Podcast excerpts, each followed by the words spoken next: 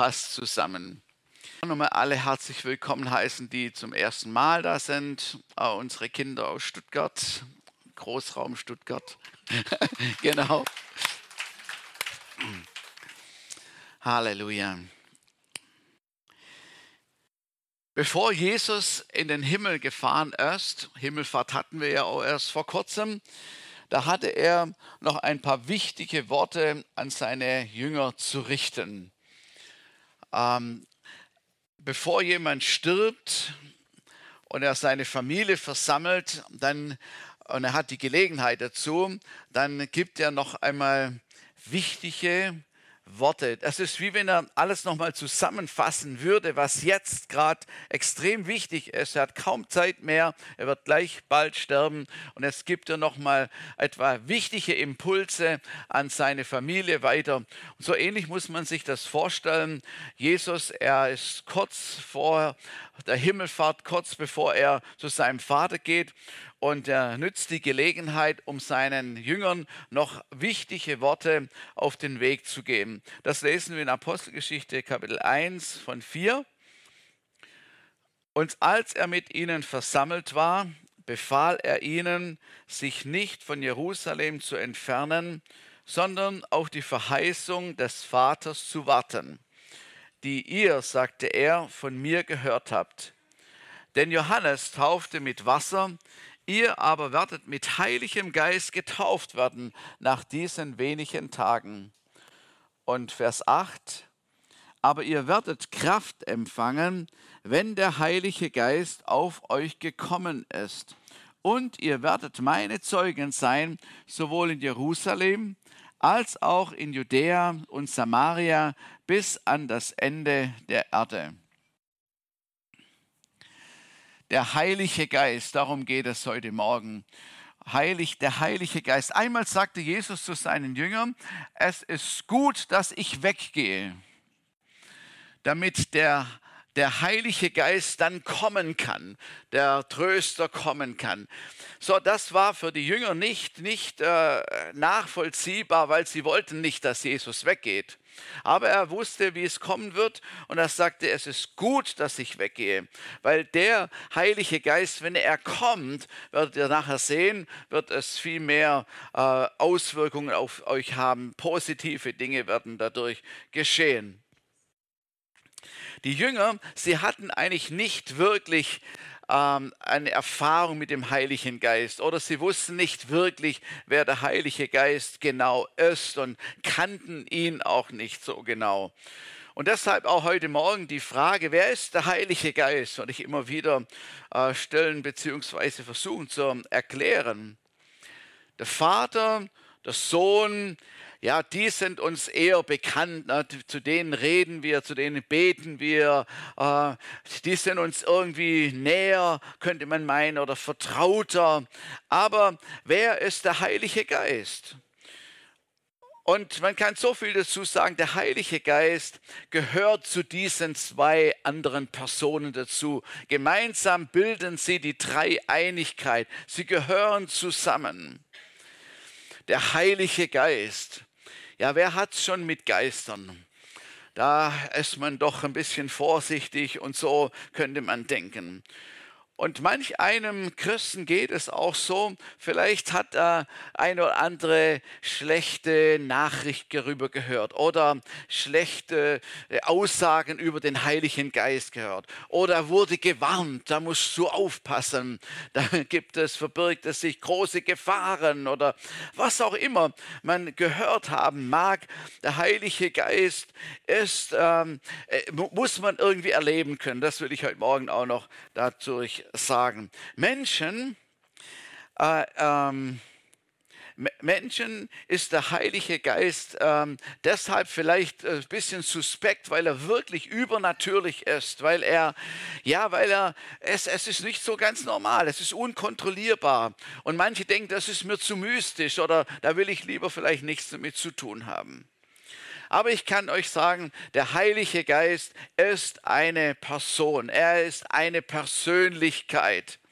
Er ist kein Es, kein Hauch oder ein Nebel oder ein außerirdisches Wesen, eine unheimliche Substanz oder so irgendetwas.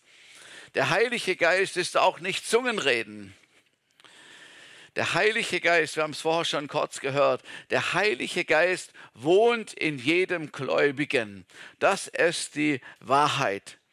Als Jesus in unser Leben gekommen ist, indem wir ihn eingeladen haben, indem er unsere Schuld vergeben hat, zog auch der Heilige Geist in unser Leben ein, in unseren Geist. Er wohnt seither in uns. Könnt ihr dazu Amen sagen? Amen. Und ich will es ähm, mal so, so sagen, wenn, wenn man jetzt sagen würde, ich will mehr Heiliger Geist, dann ist das irgendwie irreführend. Ich will es an einem Beispiel versuchen zu erklären. Nehmen wir einmal an, ich sage zu jemand, oh, hallo, ich hörte, dass Hans bei dir zu Hause angekommen ist. Und die Person würde dann antworten und sagen, ja, teilweise. Ein Teil kam gestern, ein Teil wird morgen kommen und der Rest hoffe ich, dass er irgendwann noch nachkommt. Da würde ich sagen, ich weiß nicht, was genau gerade vorgeht, aber vielleicht müsste man mit einem Arzt reden oder irgendwie was stimmt nicht so ganz genau. Schaut mal, Kräfte, Substanzen kann man in Mengen berechnen und, und artikulieren. Ich kann sagen, ich tanke 20 Liter Diesel oder wenn ich mir mehr leisten kann, auch 30 Liter äh, Diesel oder ich bin 50 Kilo schwer oder weiß ich, also ich habe einen Liter getrunken. Das kann man alles so festlegen. Aber wenn Hans im Haus ist, dann ist alles von Hans im Haus. Amen. So, äh, es, er ist dort mit seiner ganzen Person. Das heißt, wenn du dich bekehrt hast, wenn du Jesus in dein Leben reingelassen hast und er, du ihn angenommen hast, dann ist der Heilige Geist mit deiner ganzen Person in dir. Amen. Und es ist ganz wichtig, dass wir das, dass wir das richtig sehen. Und du solltest nicht sagen, ich habe ein wenig Heiligen Geist. Ich möchte mehr Heiligen Geist. Es gibt nicht mehr, wie das er ist. Entweder er ist es oder er ist es nicht. Hans ist Hans. Heiliger Geist ist Heiliger Geist. Gott hat den Heiligen Geist gegeben mit seiner ganzen Person, mit allem, was ihn ausmacht und was zu ihm gehört. Also gut, jetzt ist Hans bei dir zu Hause und du hast ihn in dein Wohnzimmer gebracht und auf einen Sessel hat er Platz genommen. Und da sitzt er nun. Er hat auch ein Glas Wasser bekommen, aber er soll nicht in die Küche gehen weil da liegt das Geschirr noch von zwei Tagen und das wäre irgendwie peinlich und äh, er sollte nicht in die Küche gehen. Und du möchtest auch nicht, dass er ins Schlafzimmer geht, weil das sind auch die Betten noch nicht gemacht und, äh, und das stinkt noch ein bisschen und so. Aber du möchtest auch nicht, dass er in dein Büro geht. Aber da ist auch noch der Computer an und flimmert noch einiges am Bildschirm dran. Äh, besser im Wohnzimmer. Du möchtest auch nicht, dass er ins Kinderzimmer geht, weil die hatten gerade einen Kissenschlag gemacht und die Lampe, die zerstörte, liegt noch auf dem Boden und es sieht wirklich chaotisch aus. Bleib mal lieber im Wohnzimmer. Ähm, das ist gut und dann da können wir uns unterhalten. So, also die Frage ist nicht, wie viel Hans ist bei dir zu Hause, sondern welche Räume sind ihm zugänglich in deinem Zuhause? Wo ist er willkommen? Wo ist er willkommen? Die Frage ist nicht, wie viel Heiliger Geist ist in mir, sondern wie viel hat der Heilige Geist von mir und von dir? Hat er Zugang zu allen Bereichen und zu allem, was dein Leben betrifft, zu, äh, zu, zu deinem Alltag, zu deinem Leben eben? Hat er Zugang in Freiheit? Optimal wäre, wenn wir dem Heiligen Geist alle Räume öffnen würden, alle Bereiche unseres Lebens ihn einladen würden und sagen würden, nimm Platz, fühl dich zu Hause, ah, komm, wir schauen uns Haus an, ah, hier habe ich noch das. Und, und was ist dann, wenn eine Ecke noch nicht so aufgeräumt ist? Sagst, ja, dann, da arbeiten wir noch dran, das ist nächste Woche, müssen wir das noch in Ordnung bringen und so. Und das ist das. Und herzlich willkommen in meinem ganzen Haus. Und du zeigst, dich, zeigst ihm das Haus, deine Wohnung und sagst, herzlich willkommen, nimm Platz und fühle dich wohl. Willkommen. Wie heißt man jemand willkommen? Das kann man sicherlich auf unterschiedliche Art und Weise machen. Wichtig ist nur, dass man es merkt, äh, dass man willkommen ist.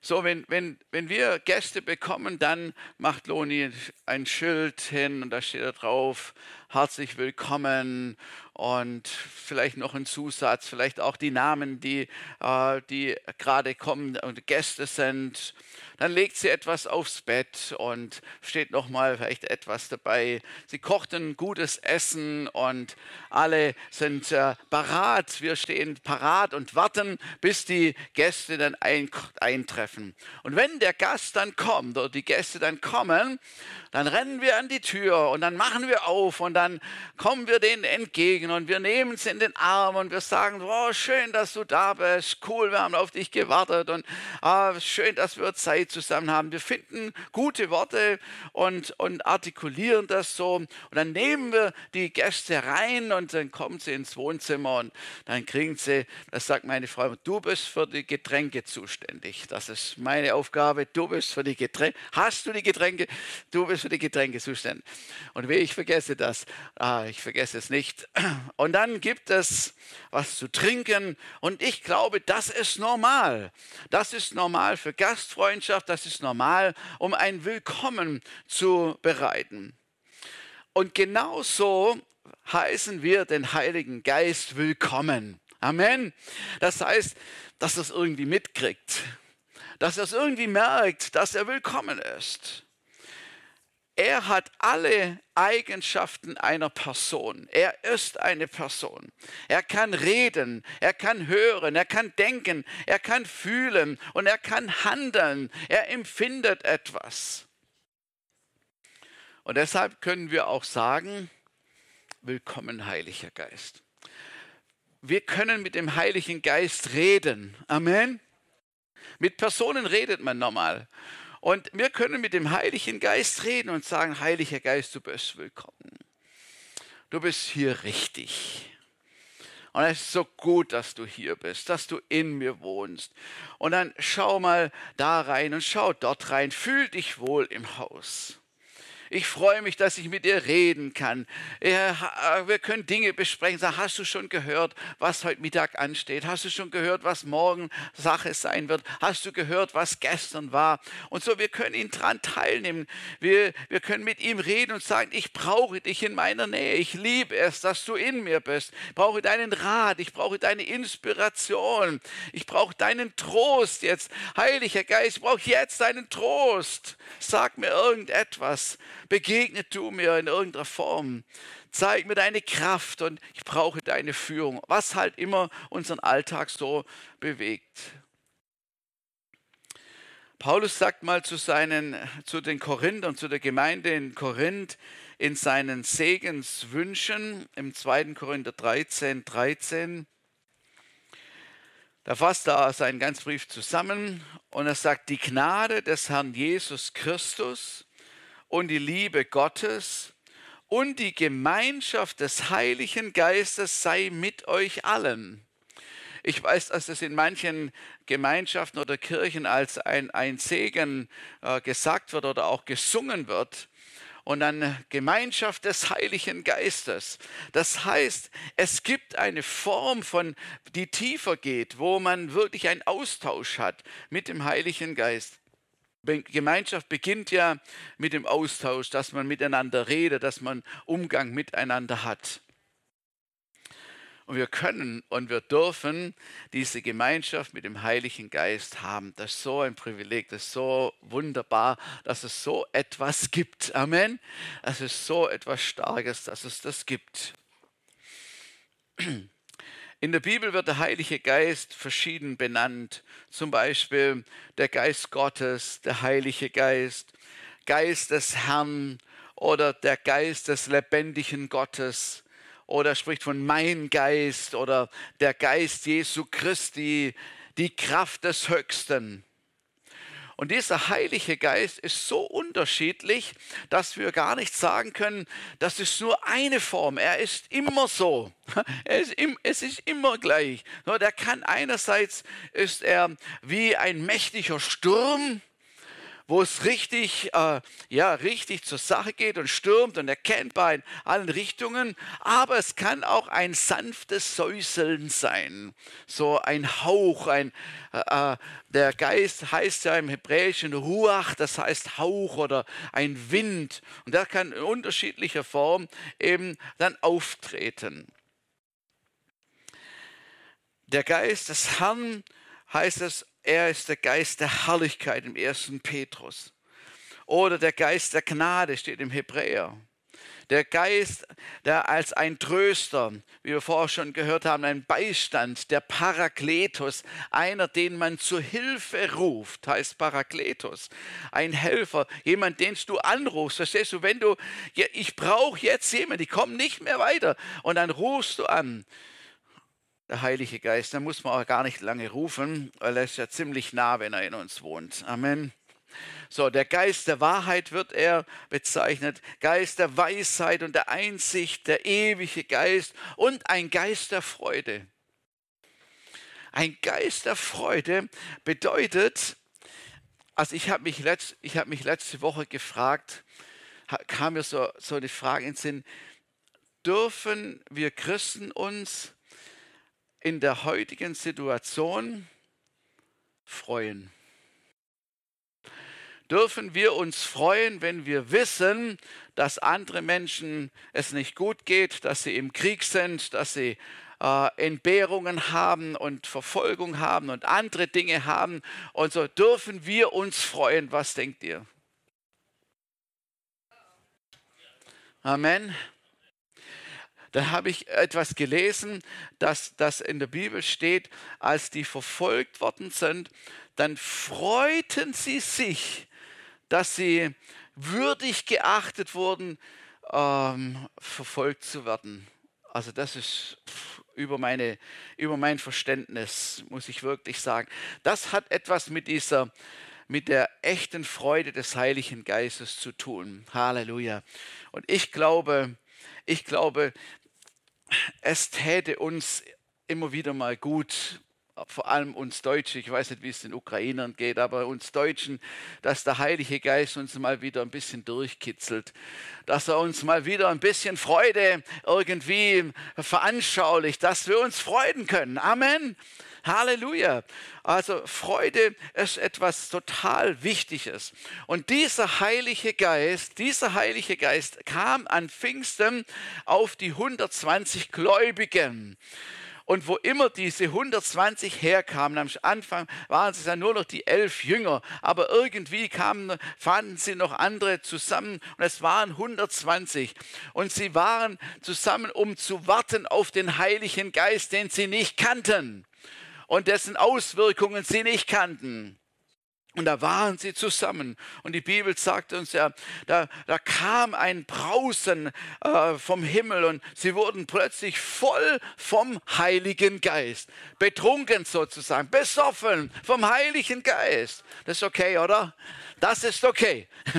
Das ist die einzelne Trunkenheit, die biblisch richtig gut verankert ist. Und, und äh, Paulus sagt mal, werdet nicht voll von Wein, sondern werdet voll vom Heiligen Geist. Das ist eine andere Dimension. Und das hatten sie hier erstmalig erlebt.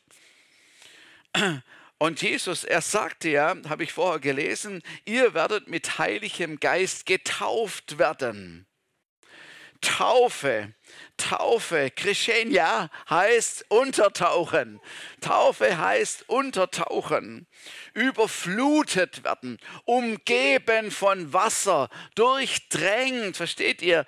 Alles, der ganze Körper ist umgeben von Wasser. Das ist Taufe.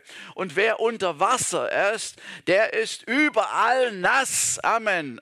Es sei denn, er hat einen Neoprenanzug an, aber das ist hier nicht erlaubt, also äh, nicht gemeint. Es gibt keine trockene Stelle, wer unter Wasser war.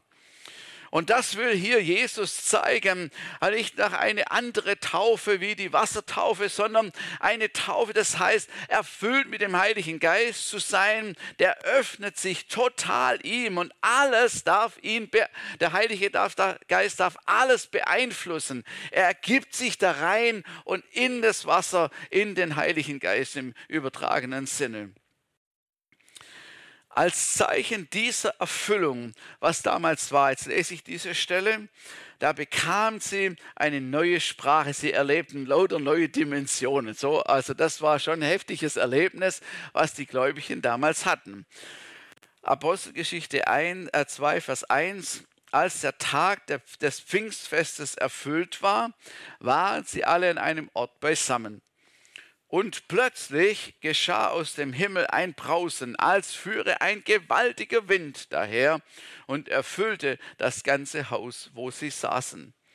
Und es erschienen ihnen zerteilte Zungen wie von Feuer, und sie setzten sich auf jeden einzelnen von ihnen. Und sie wurden alle mit dem Heiligen Geist erfüllt und sie fingen an, und man könnte auch sagen, wir fingen alle an, in anderen Sprachen zu reden, wie der Geist ihnen gab, auszusprechen ein Phänomen passiert, was nie vorher da gewesen war. So Sprachen, sie redet in Sprachen, die sie nicht gelernt haben. Ich würde mir das so wünschen, ich könnte Russisch reden, ohne es lernen zu müssen. Das wäre so fantastisch. Und ihr könntet alle Deutsch reden, obwohl ihr es nicht lernen müsst. Ja, das wäre so wunderbar.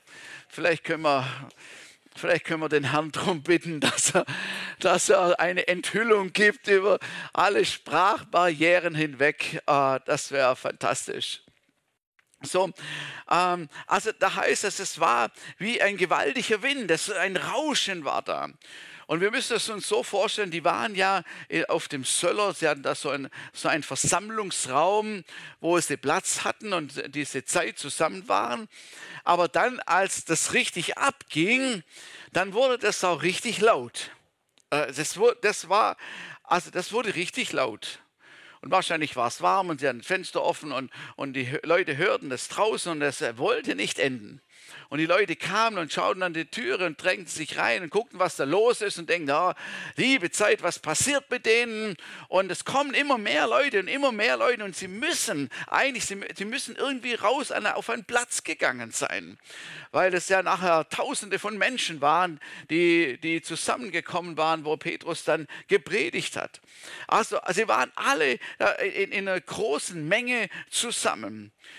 Und, und wir müssen uns das so vorstellen, die 120 Leute, es geht einfach mal zunächst nur um diese Gläubigen, 120, fingen jetzt an in anderen Sprachen. Einfach, äh, sie, sie, lobten Gott, die wussten gar nicht, was sie sagen und welche Sprache wussten sie alles nicht. Und sie, sie, sie redeten in einer anderen Sprache. Und wir müssen uns mal vorstellen, wenn nur, wenn nur zehn Menschen gleichzeitig reden, also dann, dann ist das wie so ein, schon ein kleines Rauschen, oder? Je, je, nachdem, wie laut sie sind. Wir haben hier drüben extra solche Dämmplatten an die Decke gemacht, dass wenn hier viele Menschen reden am Kaffee, dass man noch irgendwie ein bisschen sich verstehen kann und nicht alles ineinander geht. So, jetzt sind 120 Menschen und alle reden sie gleichzeitig. Das ist schon allein ein Rauschen. Und das, da kannst du eigentlich, eigentlich kann man da nicht wirklich was verstehen, oder? Also auch wenn, wenn alle, wenn 120 Menschen Deutsch gleichzeitig reden, ist schwierig. Vielleicht ein paar Wortfetzen könnte man vielleicht da rausnehmen, aber es ist schon echt schwierig. Aber die ganzen Leute, tausende von Leuten, die jetzt äh, zusammengekommen sind, hörten plötzlich ihre Sprache. Das alleine ist schon ein Wunder, dass sie aus diesem, aus diesem Wirrwarr raus irgendwas haben entnommen, äh, entnehmen können. Und dann gerade, dass der gerade die Sprache wird, wo, wo, wo der versteht. Also es ist unvorstellbar. Jedenfalls ist hier mächtig etwas los. Und die verschiedenen Dialekte und etwas Übernatürliches. Und die Leute sind einfach so voll vom Heiligen Geist, dass ein paar Spötter gesagt haben, ja, die haben zu viel getrunken, so wie die sich benehmen. Und vielleicht standen die auch nicht einfach so wie eine Säule da und haben gesprochen. Vielleicht haben sie sich auch ein bisschen bewegt oder sie waren irgendwie, oh, Halleluja, und fielen fast um. Und also es war auf jeden Fall sehr außergewöhnlich, dass die Leute bestürzt waren. Bestürzt. Sie waren erschrocken.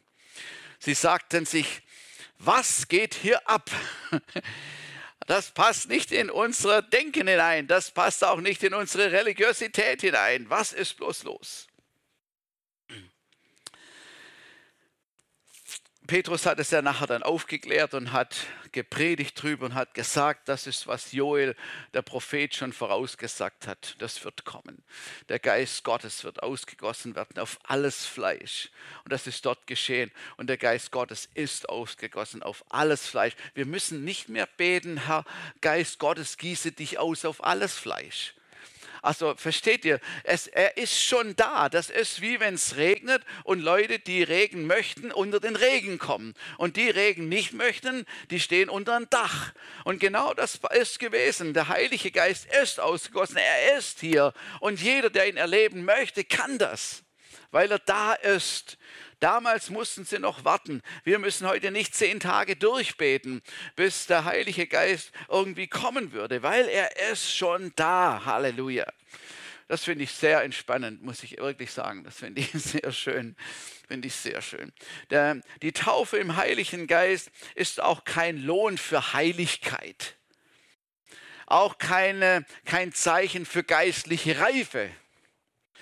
Kleine Kinder können mit dem Heiligen Geist erfüllt werden in neuen Sprachen. Wir erklären es ihnen mit der Geheimsprache. Also die, in neuen Spra Sprachen äh, reden und beten, das ist, voll, das ist voll cool. Aber die sind ja noch nicht geistlich reif oder wie? sondern da gibt es noch vieles zum Lernen. Sie sind auch äh, keiner Weise perfekt. Und so ist mit den, mit den Erwachsenen ja genauso. Es war und ist eine Kraftausrüstung für jeden Gläubigen. Halleluja. Also, weißt du, du brauchst die Ausrüstung am Anfang, wenn man den Weg geht. Niemand ist so dumm und geht mal den Pilgerweg und den, den, äh, nach 20 Kilometern zieht er mal irgendwie Wanderschuhe an wenn er die Blasen an den Füßen hat und weiß ich und zieht mal irgendwie eine Regenjacke an, wenn es regnet. Das macht man am Anfang. Wenn man losgeht, dann rüstet man sich aus und dann geht man los und fühlt sich gut gerüstet. So die Christen damals, sie empfingen den absoluten Turbo. Turbo, es gibt ja schon fast nichts anderes mehr wie Turbo, ne? also in den Autos. Turbo ist richtig cool. Wer Turbo hat, will nichts mehr anderes. Amen. Ich hatte schon beides. Ich hatte schon beides. Ich hatte ein, ein Diesel ohne Turbo. Da hatte ich einen Wohnwagen dran. Und ich schaute immer, wie der Wind kommt. Und wenn sich die Grashalme in meine Richtung neigten, pries ich den Herrn. Weil dann ging es richtig gut voran. Aber wehe, wenn der Wind entgegenkam, dann war es keine Chance mehr. Also dann musste ich im zweiten Gang fahren. Also, aber als ich meinen ersten Turbo hatte, das war wie Weihnachten. Wow! Ich dachte, wow, es geht. Und deshalb, wenn wir den Turbo, den Heiligen Geist erlebt haben, will niemand mehr ohne. Amen. Das wäre ja auch dumm. Würden wir nicht wollen. So, ähm, diese Sprache war eine außer, äh, übernatürliche Auswirkung von dem, aber das war nur, nur eine Sache, eine Auswirkung. Der Heilige Geist gab ihnen Mut und er gab ihnen Kraft und er gab ihnen Eifer. Schaut, die haben sich vorher verkrochen gehabt, die paar, die noch übrig blieben und hatten Angst vor den Juden, dass sie auch gekreuzigt werden würden. Aber als sie mit dem Heiligen Geist erfüllt wurden, waren sie tatsächlich seine Zeugen. Die waren sowas von mutig. Da ging die, die Rakete ab. Die, hatten, die, die fürchteten sich nicht mehr. Die haben das Evangelium gepredigt obwohl sie kurz danach gleich verfolgt worden sind und haben trotzdem das Evangelium gepredigt. Das war, weil sie diese Kraftausrüstung bekommen hatten. Tausende bekehrten sich und sie ließen sich taufen und wurden wieder mit dem Heiligen Geist erfüllt. Eine Lawine wurde losgetreten. Es war herrlich, eine Erweckungszeit ging los. Sie organisierten sich in kleine Gruppen und trafen sich in großen Versammlungen und Gemeinde war entstanden. Heute erst Happy Birthday Ecclesia. Die Gemeinde hat Geburtstag. Halleluja. Schon ein paar tausend Jahre alt und lebt immer noch. Gemeinde Jesu, die der Herr selber ins Leben gerufen hat durch seine übernatürliche Zuwendung des Heiligen Geistes. Und das, es hieß damals, äh, dies gilt für euch und für eure Kinder. Das heißt für alle Generationen. Halleluja. Es war nicht eine einmalige Sache. Schönes Erlebnis, liebe erste, ersten Gläubigen. Nee, es war das, das war das Tor, dass es immer wieder kam und immer wieder eingeläutet wurde und immer wieder kam, dass, dass die Menschen erfüllt worden sind im Heiligen Geist. Halleluja. Ich will noch kurz etwas zum Sprachengebet sagen, wahrscheinlich nächstes Mal noch etwas mehr. Aber das Beten in neuen Sprachen ist eine übernatürliche Dimension, ist so etwas von wichtig und so etwas von gut. Es ist äh, ein, eine, es dient zur Auferbauung, zur Stärkung, geistliche Aufladestation. Wir sehen ja jetzt immer wieder diese Ladestationen äh, mit Tesla dran. Der kann nicht mehr fahren ein Elektroauto kann nicht mehr fahren. Man muss es da hinstehen und warten und aufladen und aufladen und aufladen. Wenn die Batterie wieder geladen ist, dann kann er wieder fröhlich davonflitzen.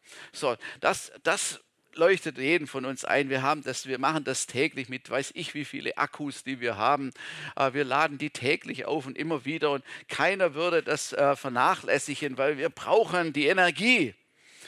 Und genau das ist es. Wenn wir im Geist beten, laden wir unseren Akku auf. Und es ist wirklich, es ist seit 50 Jahren praktiziere ich das.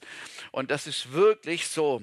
Wir bauen uns auf durch eine übernatürliche Kraft des Heiligen Geistes. So stark. Oder in der Fürbitte. Oder wenn wir, habe ich vor kurzem gesagt, wenn wir für etwas beten und wir uns gehen einfach die Worte aus, was willst du noch sagen? dann beten wir im Geist und wir denken daran, was das Thema ist.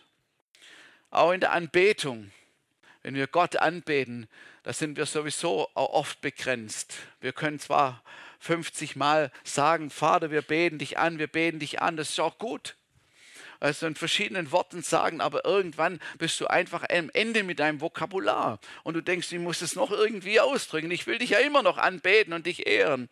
Und dann in, einer neuen Sprache ihn anzubeten, im Geist zu singen. Das ist so etwas total Starkes und Schönes, wo wir gemeinsam den Herrn preisen und wir brauchen keine Folie und es braucht nicht äh, äh, Russisch oder, oder Deutsch oder irgendwas, sondern wir, wir erheben unsere Stimme und irgendwie sind wir vereint und wir singen gemeinsam im Geist und jeder betet Gott an und es ist nicht wichtig, was der neben mir singt oder der, sondern wir beten gemeinsam Gott an. Halleluja, es ist so stark. Es ist, äh, Schau, wenn, wenn, wenn in einem Fußballstadion, also ich war da noch nie, aber, aber ich vom Hören sagen habe ich vernommen und im Fernsehen gesehen, wenn da irgendwas Schönes passiert für die eine äh, Mannschaft und für die einen Fans, dann ist es ist wie, es ist wie wenn ein Dirigent irgendwie das Zeichen gegeben hätte. Das ist doch der Hammer. Die haben sich nicht abgesprochen, da gibt es auch keinen Signalton oder irgendwas. Aber wenn da irgendwas die Leute gemeinsam sehen, dann schreien sie auf und sie, sie, sie beten, was ich immer an oder jubeln, wem auch immer zu und freuen sich darüber gemeinsam, verstehst du? Und keiner denkt, oh, der hat jetzt aber ein bisschen komisch geschrien da neben mir oder also das war jetzt nicht ganz so im Takt irgendwie oder ein bisschen zu spät oder nein, das ist vollkommen egal. Alle wollen jubeln. Und so müssen wir uns das vorstellen. Wir beten Jesus, den Vater im Himmel, gemeinsam an, weil es uns ein Anliegen ist, ihn zu anbeten, weil er würdig ist, ans Gebet zu werden. Und der Heilige Geist hilft uns dabei. Er will, dass Vater und Sohn groß gemacht werden. Halleluja. Wir wollen das immer mehr praktizieren, auch in der Gemeinde. Das wichtig ist, dass wir das nicht, dass wir das nicht vergessen oder vernachlässigen. Noch ein Gedanke. Zu Abraham sagte Gott, ich will dich segnen und du sollst ein Segen sein. Es ist schon ein bisschen eine Binsenwahrheit, aber es ist wichtig gesagt zu werden. Wir brauchen selbst die Fülle des Geistes, bevor wir andere segnen können. Ich habe hier etwas mitgebracht. Oh, guck. Das ist ein Gartenschlauch. Und über den Winter ist dieser Gartenschlauch irgendwo verstaut. Da ist auch kein Tropfen Wasser drin, nichts. Und wenn es dann Frühling wird und man bald wieder gießen muss, dann äh, hole ich diesen Schlauch raus und dann äh, stöpsle ich den an an der Pumpe. Und wenn es dann nötig ist, dass gegossen werden muss, dann schalte ich das Wasser an. Und ich wundere mich nicht, dass nicht da sofort da vorne was rauskommt. Dieser Schlauch ist leer. Ich stöpse den an, ich mache das Wasser an und es kommt nichts raus. Natürlich kann auch sein, da ist ein Knick drin und so, dann ist es auch schwierig. Ah, da muss man schon auch drauf achten. Aber es dauert nicht lange, dann kommt was raus. Und, und dieses Beispiel soll helfen, dass wenn wir, wenn wir angeschlossen sind ähm, an der Kraftquelle, an der Quelle von, von Jesus, vom Heiligen Geist, dann muss zuerst der Schlauch gefüllt werden mit Wasser, gefüllt werden, dass die Energie muss zuerst hier durchkommen, bevor du irgendjemand anspritzen kannst. Bevor nur irgendjemand in den Genuss des Segens kommt, den du empfangen hast. Versteht ihr? Es gibt natürlich auch äh, so Schläuche, die haben vorne so einen Verschluss drauf. Und dann kann man das abstellen dann ist der Schlauch zwar voll, aber es nützt auch niemand was. So. Also das müsste man halt aufmachen dann. Und dann kann die Kraft, dann kann das, was wir empfangen haben, durchfließen. Und also wir, wir, wir können nichts weitergeben, was wir nicht haben. Und wenn du geistlich am Ende bist oder ausgetrocknet bist, dann kannst du nichts weitergeben dann kannst du schwer jemanden segnen und, und was vermitteln oder, oder selbst, selbst es ist schwierig, irgendeinen Dienst zu machen. Ja, vielleicht, weil wir das eingeübt haben und so können wir bestimmte Techniken beherrschen oder so. Aber es braucht, dass wir gefüllt sind, damit es fließen kann. So, also wir werden erfüllt mit dem Heiligen Geist und geben es weiter. Und das ist ein anderes Thema. Aber die Bibel sagt, dass wir ständig neu erfüllt werden können mit dem Heiligen Geist, sodass wir dann am Ende auch wirklich etwas haben, weiterzugeben, um Menschen wieder zu segnen. Es ist so cool, dass wir uns dem öffnen dürfen, am Heiligen Geist öffnen dürfen. Wir können sagen, erfülle mich, Heiliger Geist, erfülle mich. Oder wir können uns ihm öffnen und sagen, gib mir diese neue Sprache. Ich bin bereit. Ich empfange den Heiligen Geist. Übrigens, also mit dieser, mit dieser neuen Sprache, es ist, es ist nicht so, äh, vielleicht passiert das auch manchmal, aber ich habe es so noch nicht äh, gehört oder erlebt. Es ist nicht so, dass irgendwie eine geheimnisvolle Kraft deine Zunge bewegt und ein Hauch durch deine Stimmbänder weht und du dann plötzlich eine andere Sprache redest. So ist es nicht. Sondern es ist, ähm, die Bibel sagt, und sie fingen an, in neuen Sprachen zu reden. Es wurde, also sie haben, sie haben geredet, wir sind es, die reden.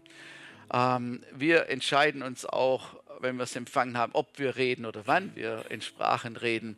Aber das, so, so, das Geschenk sozusagen zu empfangen und dann sprechen, fangen wir an, in neuen Sprachen zu sprechen, es formulieren es. Das sind verschiedene Laute, die zusammenkommen und mit der Zeit kommt immer mehr ein Fluss mit hinein, sodass es wirklich wie eine Sprache, wie eine äh, fast gelernte Sprache sich anhört. Und das ist wunderbar. Wir haben das immer wieder erlebt, auch wenn wir im Geist gemeinsam gesungen haben, dass Leute plötzlich merkten, dass sie auch in einer anderen Sprache irgendwie singen oder, oder was sagen. Das finde ich eigentlich am schönsten.